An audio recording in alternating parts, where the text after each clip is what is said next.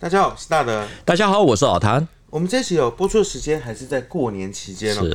那老谭呢，在除夕呢也很应景的做了这个陆海空军都有象征至尊、必逆天下的这个黄龙对挥哦故事。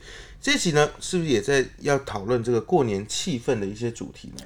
我们这里哈还是要先祝各位荣华富贵，荣华富贵。对。不过呢，因为今年的龙年的春节呢比较晚一点啊，转眼马上就是二二八。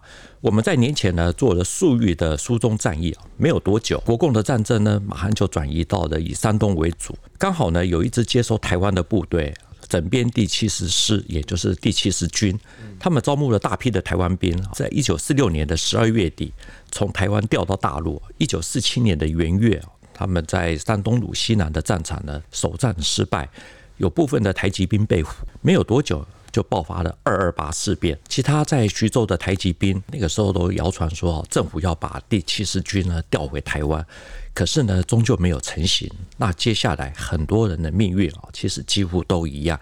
就是不断的在突围被俘的这种循环过程中，不断的在那边打转。像是呢，我之前访问过一位入在台中的林伯伯，他是七十师啊一三九旅二七七团，那个时候跟着第七十师呢到大陆去啊，参加了国共内战。我当初是参加高雄冈山六十一海军航空厂啊，日本时代啊，日本时代的海军公园啊。日本战败后啊，国军来接收台湾嘛。那个时候，蒋介石啊，蒋总统啊，看到我们台湾青少年啊那么优秀啊，都受过日本教育啦、训练啦，所以给他带差不多两万人呐，大部分都是台东花莲的原住民呐。啊，平地人也有啦，我也其中之一啦。然后在高雄峰山受训啦，坐船到上海，送到江北。那个国民党战败啊，一部分给他俘虏去了，一部分是战死的啦。我很幸运回来了。他在大陆三度的突围和部队失联，却又三度的被拉夫，最后辗转回到了台湾。所以呢，我们这一集啊，要来说这一支很奇特的台湾师，他们的一九四九第七十军呢，也就是老谭刚刚说的这个整七十师啊，他们来台湾接收时候的场景，稍微有注意这段历史的朋友们，应该都听过关于他们的一些传说或者一些故事啊。对，最让人家熟知的呢说法就是，从基隆下船的士兵哦，那时候穿着草鞋、衣衫褴褛哦。这个是什么样的一个部队啊？怎么会来到台湾？而且呢，最后还带了一批台湾兵去大陆参加这个国共内战。第七十师呢，他们是一九三七年七月组建的，属于湘军的系统。一九四二年投入了浙赣战役啊，所以他们很顺便的就调往到福建。吸收了一部分的福建人，像有一位七十军的老兵林金武，他写了一本没有公开发行的回忆录《烽火碎片》，他就是福建惠安人。福建惠安哦，属于泉州哦，泉州啊，泉州人哦，也就是闽南人。惠安、晋江、南安哦，合称泉州三邑。早年闽粤移民到台湾的时候，很多是来自这里。一八五三年的时候，在现在的台北万华，那个时候泉州三邑跟漳州同安人爆发的很有名的大规模械斗，叫做顶下交聘。现在应该年轻一代哈都有念台湾史，应该都会听过。我们知道这场大规模的械斗，把这个大台北地区有双方势力重新洗牌，也带动了那个时候大稻城的整体的发展。所以呢，在这个时候，七十军也有福建人了吗？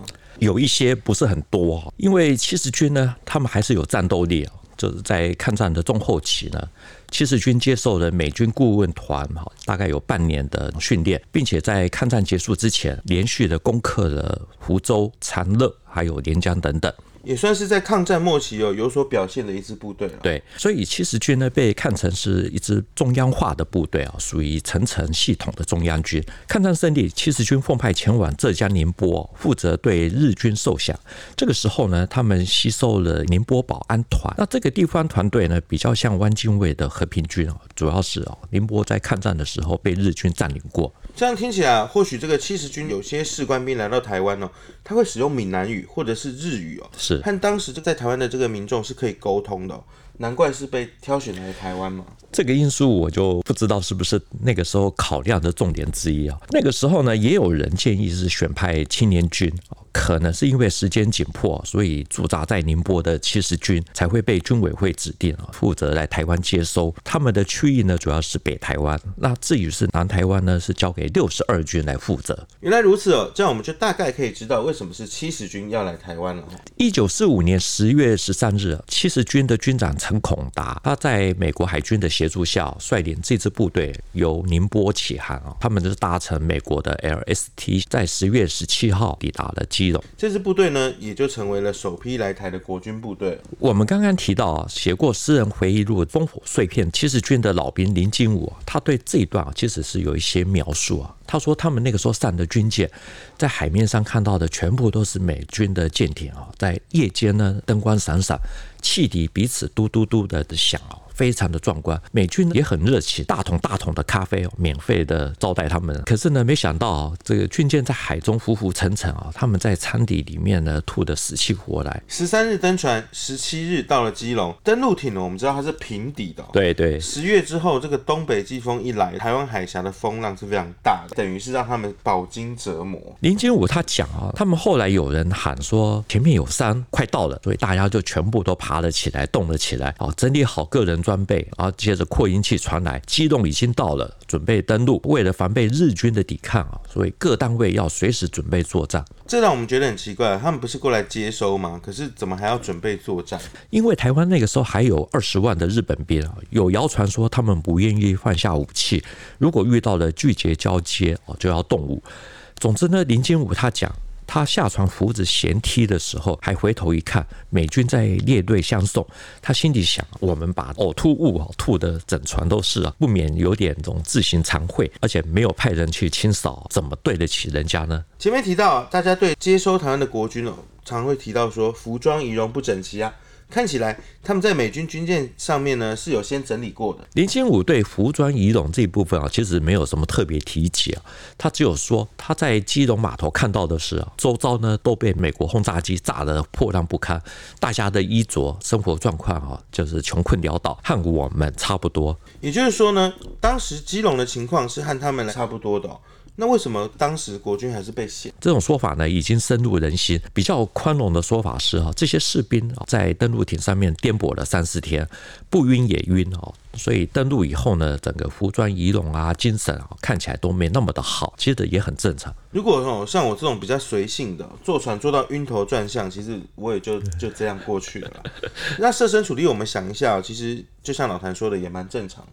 不过呢，最近几年啊，我们可以发现啊，在网络上面可以看得到，就七十军呢登陆基隆的影片，这个是美军拍摄的，镜头里面呢。七十军的仪容啊，还有服装，看起来其实是很整齐的。在录影之前呢，老谭其实也叫我稍微看一下，这个状态看起来是非常不错的，有点颠覆我们过去的这种既定印象，也没有说就是外界所称什么叫花子兵啊或乞丐兵之类的这种说法。七十军登陆基隆的影片呢，其实是从美国档案局里面挖出来的，因为七十军。一零七师三一九团有一位上尉连长哦，向正权，他是湖南人，中央军校二分校十六期毕业的。他的公子呢，花了很多的心力收集资料，要重建他父亲之前走过的足迹，所以呢，他特别去了美国档案局，花了一个多月的时间才把他找到，放在维基百科七十军的附件上面。真的是一位有心人哦，值得让大家尊敬的。我也特别向向大哥的讨教。七十军到基隆的时候，有人说服装仪容好，有人说不好。那实际的真相到底是什么？那他说呢，他的父亲之前讲过，八年抗战，国破财尽，装备不好是真的。可是呢，七十军在登陆基隆的时候，有军容好的一面，也有军容涣散的一面。主要的原因是啊，先头部队他们挑选了比较体面的，而且给他们新的制服还有胶鞋，列队整齐，精神抖擞的这样子先下船。那后面的是衣着老旧、后勤资源补给的部队。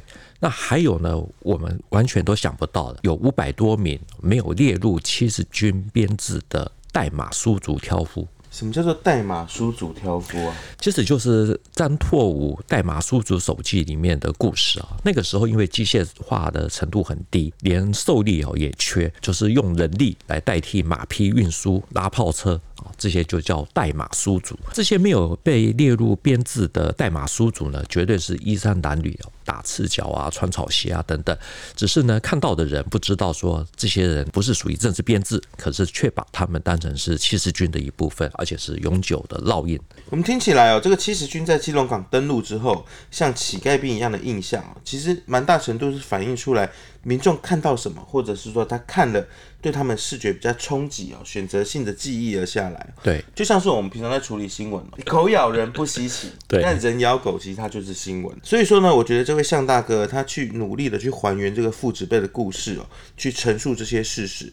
他不管好坏，他都讲，所以这也比一天到晚就是吹捧自己好，或者是说只是骂别人不好的那种好的太多了。总之呢，七十军他们在登陆基隆，部分的士兵哦，这看起来比较差一点，引起了很多人对国军的失望。再加上呢，他们穿着你棉袄到了台北，又有一些可能因为嫌热，所以行军的时候脱下了棉袄。更让人家觉得说，这次来接收的国军部队哦，怎么会是这个模样哦？完全没有日本皇军的光鲜亮丽。老百姓会有这种想法，其实我们是可以理解的。也就是说呢，会让老百姓对这个国府幻想出现破灭。我们重看这一段历史呢，如果把时间拉长一点啊，有时候可以多一点温情。因为我自己以前也听过一些老兵在他们在大陆的时候提过，就是二战末期，在中国战场有的日本军呢，连皮鞋也没得穿，甚至也没有饭吃。还到老百姓的家里讨饭，那战争呢就是这个样子，打到最后你一无所有的时候，也就没有什么尊严或不尊严了。我们一开始有有先提到这个首支来台湾接受的部队，就是这个七十军或者是整七十师。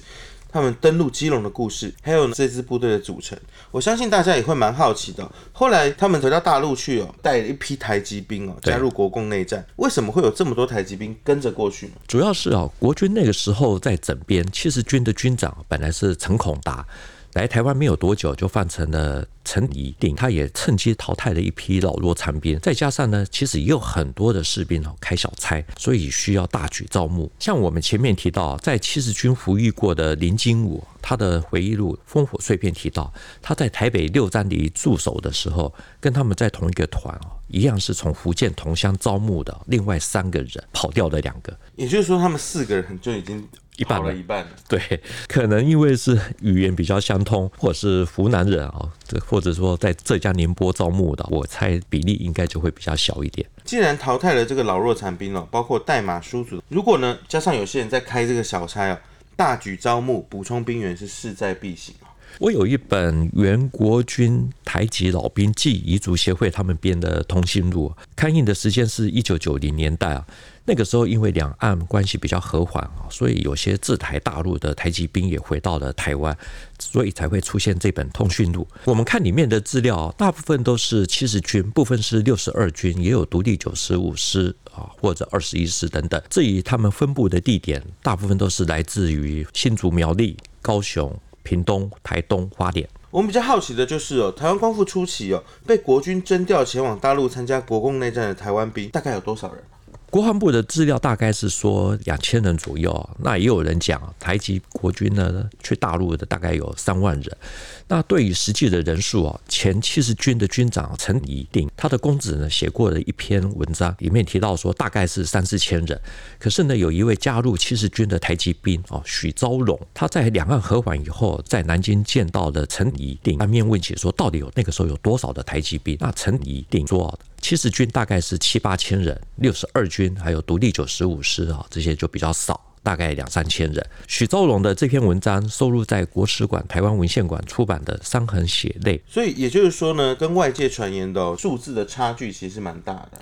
其实我对这个没有特别的研究，不过整体看起来啊，一万几千人应该跑不掉。总之呢，经过三年的战争啊，一九四九年留在大陆的大概至少也有个差不多将近两千人上下，也有一些幸运的，后来是来到了台湾。真的是古来征战几人回哦。说到这边，相信大家一定会蛮好奇的。战争的风险这么高，为什么会有这么多台籍兵选择投入航母去大陆参加这个国共内战？主要是啊，台湾那个时候在二战末期啊，其实也非常的穷困，甚至还得吃番薯签。接收台湾的国军呢，那个时候是用相对比较优渥的条件啊去吸引，而且还特别开支票说不会到大陆去，所以才遭到部分的志愿兵。另外呢，还有一大部分啊，其实是强制抓来的。那这种情形比较多的情况是发生在原住民的身上。所以呢，在征兵过程中还分两种，一种是自愿的，一种是强迫的。没有错，像台湾文献馆，他们以前针对台籍兵做过一些口述，出版的两本《伤痕血泪》里面呢，有一位亲历者，就是新竹新浦的刘金波，他就是自愿的。他说，国军那个时候在招募的时候，强调可以学国语啊，一个月有两千元的薪饷。那也有人讲，从军呢，除了有优渥的薪饷之外，还可以领五百斤的大米，那一两年就可以退伍。所以想想他就参加了。我们或多或少都会听到说，在那个时候会有抓兵补充的一些情况发生哦。那强制的又是怎么回事？讲到这一点啊，我们要提到一位已故的小说家陈映真啊，他很有名啊，他主办过《人间》杂志，台湾最早比较详细揭露七十军的历史啊，可能就是《人间》杂志。那我年轻的时候其实也是文青啊，所以我那时候买过几本。看过。对对对，他们在一九八八年做的一集七十师的台湾兵，内页的标题是啊，解放被朝野歧视的台湾人。比较左翼的陈映真呢，他写的文章啊，就是直截了当说，国民政府为了打内战，在台湾充实兵源，国军七十师呢，于是在台湾展开他在大陆的一贯伎俩，以封锁村道、押虏壮丁，以学习专业、学习国语、优渥兵饷、部队不调还大陆等等，引诱台湾年轻人入课。封村、封道、压壮丁哦，这个形容的十分具体，就好像是亲眼所见。因为《人间》杂志啊，他们那个时候得知有六位滞留大陆的原住民，他们的描述呢，很多是啊，在通晓日语的汉人带领下，国军在村子里面抓壮丁。例如呢，有一位台东东河阿美族，他说，一九四六年的元月啊，他们在等着村种，那因为天气很冷，大家都待在家里啊，突然来了一个汉人啊，带着一群士兵直接冲进来。就把他抓上了卡车，一群人后来就被送到了宜兰。那还有一位来自台东贝南村的原住民啊，他说他在一九四五年十二月啊，被一位国民党拉拢的台籍汉奸给诱骗。这里面的描述，带着国军上门的会是会说日语的汉人，看起来熟门熟路，或许哦不太可能是从福建那边招募过来的。至于这些会说日语的汉人，应该是有接受过教育的这些本地人哦。是，所以呢。人间是怎么样找到这些一九四九年后留在大陆的原住民？一九四九年啊，中共建政以后，他们成立了北京中央民族学院，所以找了这六位的原住民去教高山语，也就是原住民语。所以呢，后来才辗转的被打听到。对他们而言呢，这些人生遭遇比这个八点档还离奇哦。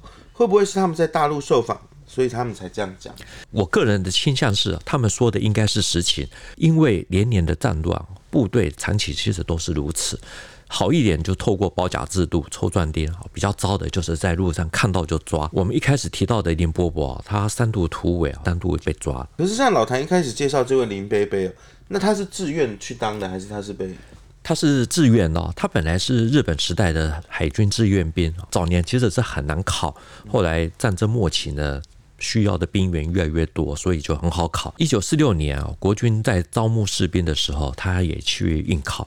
他进入的是七十师的一三九旅二七七团啊，而且在一九四六年冬天离开了台湾，前往上海。要上船的时候了，在高雄凤山军校训练，就带我们去高雄港坐船。老兵啊，就要载我们啊上船了，上到上海坐那个火车啊，上到江苏啦、河南啦、山东啦。很多的回忆文都提到步枪的枪机都先集中保管。好，避免激发。那也有人讲说，呃，有人不想去，所以就跳船啊，甚至于跳火车等等。前面有提到说，国军招募的时候说，你不用打仗，而且你也不会去大陆。可是后来为什么会变这样？主要是台湾在二战以后，有大概二三十万的年轻人呢，就是台籍日本兵，回到了台湾啊，很多人失业。这个时候，台湾还要再负担。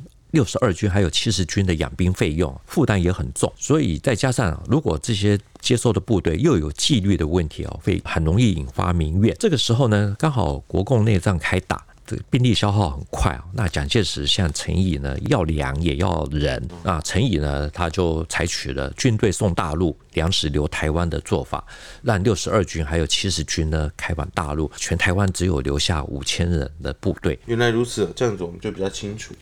那总之呢，林伯伯他们其实都是在戒备下登上了军舰。一九四六年十二月二十六日离开了台湾。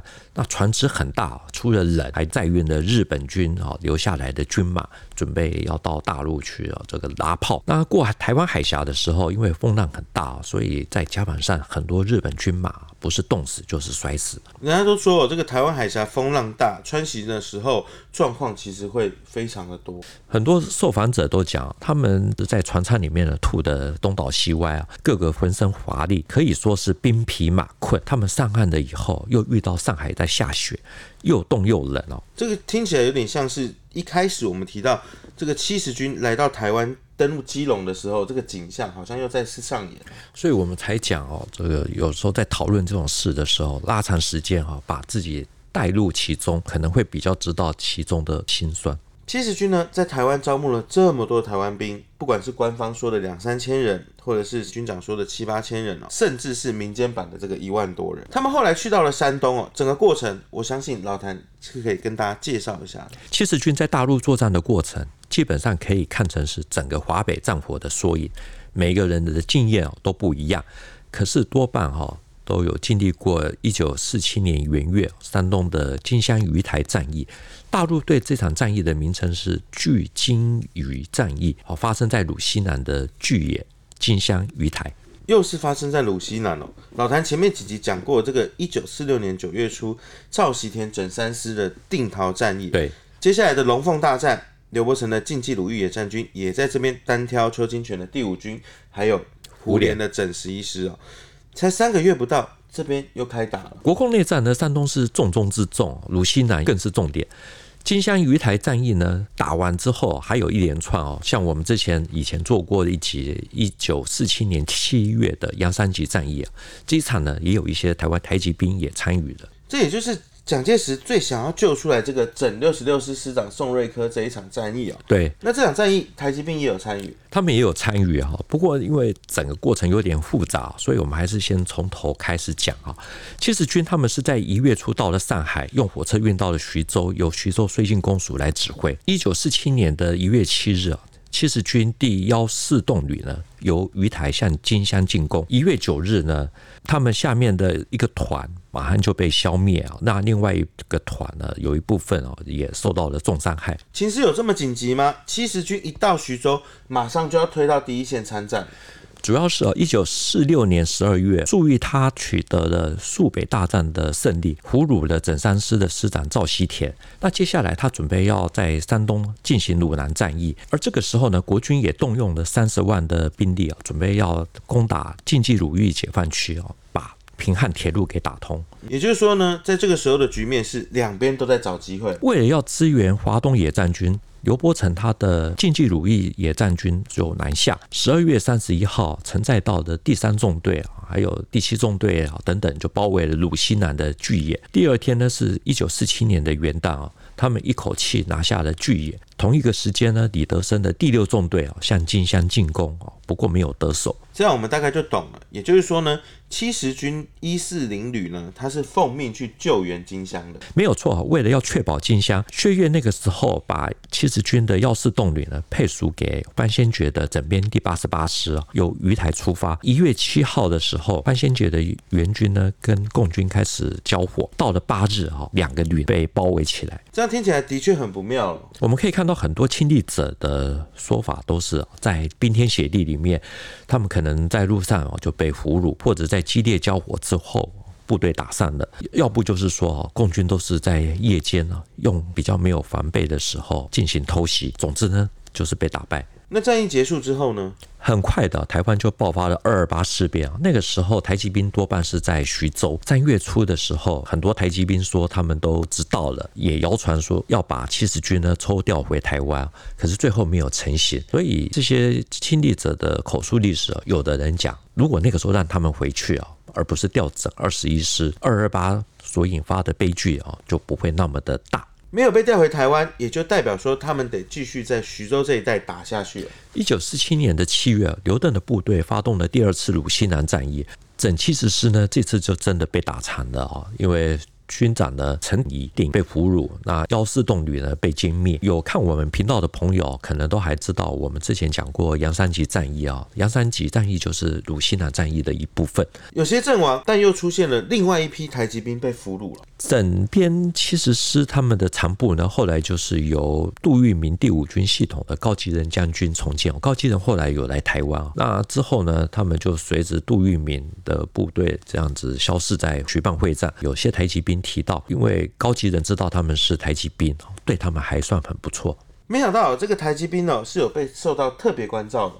这个真的要看个人的造化了，因为国共两边呢，其实对台籍兵有时候真的是有特别的关照。比如说，像有一位亲历者，他就还讲，他被俘虏之后被编入了六纵十七旅，他们的这个长官是李德生，后来有升到上将。那李德生呢，因为知道他是台湾人，所以就把他留在了旅部的特务连警卫排，作战是摆在第二线。他说这样子不会当炮灰。这是在台湾做的访问。而且是在两岸比较和缓时候出的这个官方出版官方的作品，我们这边也要引用官方出版品的某些说法，因为也有人认为说，共军之所以重视他们，是因为他们比较勇敢，也比较能打，作战的时候可以送到第一线当炮灰啊，真的有人这么的说。那老谭自己，你的看法是什么？我我觉得这还是跟当兵抽签一样哦，要看你的兵运，个人造化真的太重要。比如说像有的台籍兵哈，他们的家境比较贫困，所以后来进入的华北军政大学，那里呢特别成立的。所谓的台湾队接受比较完整的政治课程，等于变相是啊，将来打到台湾的时候扮演不一样的作用。这个时间点呢，也就是说中原战场还没有抵定啊，共军已经开始做准备了。一九八九年啊，台湾开始受理前台籍老兵申请回台定居的这些手续流程。那有些人这个时候才回到台湾，有的人年事已高，没办法融入整个社会，还有人讲说他们在大陆的时候。被说是台湾人，回到了台湾定居了啊，结果你被说是外省人。这台籍国军呢，是我们这个频道过去比较少触碰的话题哦。是，我知道老谭呢，他一定觉得这很难讲，很不好说，很容易呢，两边都不是人。就像最后有提到说，有些部分回到台湾的台籍国军哦，会生出这种感叹一样。对，那这一集呢，我们是以七十军为主，大家一定听得意犹未尽哦，因为毕竟我们还有六十二军。独立九十五师哦，也都是来台的国军。老谭手里一定还有很多故事要跟大家分享，就让我们一起期待。那今天的故事呢，就到这边。谈病毒，新闻与历史的汇流处，军事是故事的主战场，只取一瓢饮，结合军事、历史跟人文的节目。除了在 YouTube 上面可以给我们观看，欢迎大家在底下跟我们留言交流。另外呢，你也能用 Podcast 收听哦。欢迎听众朋友到 Apple Podcast 上面给我们留言跟五颗星的评价。再次谢谢老谭，谢谢大家，我们下次见喽，拜拜，拜拜。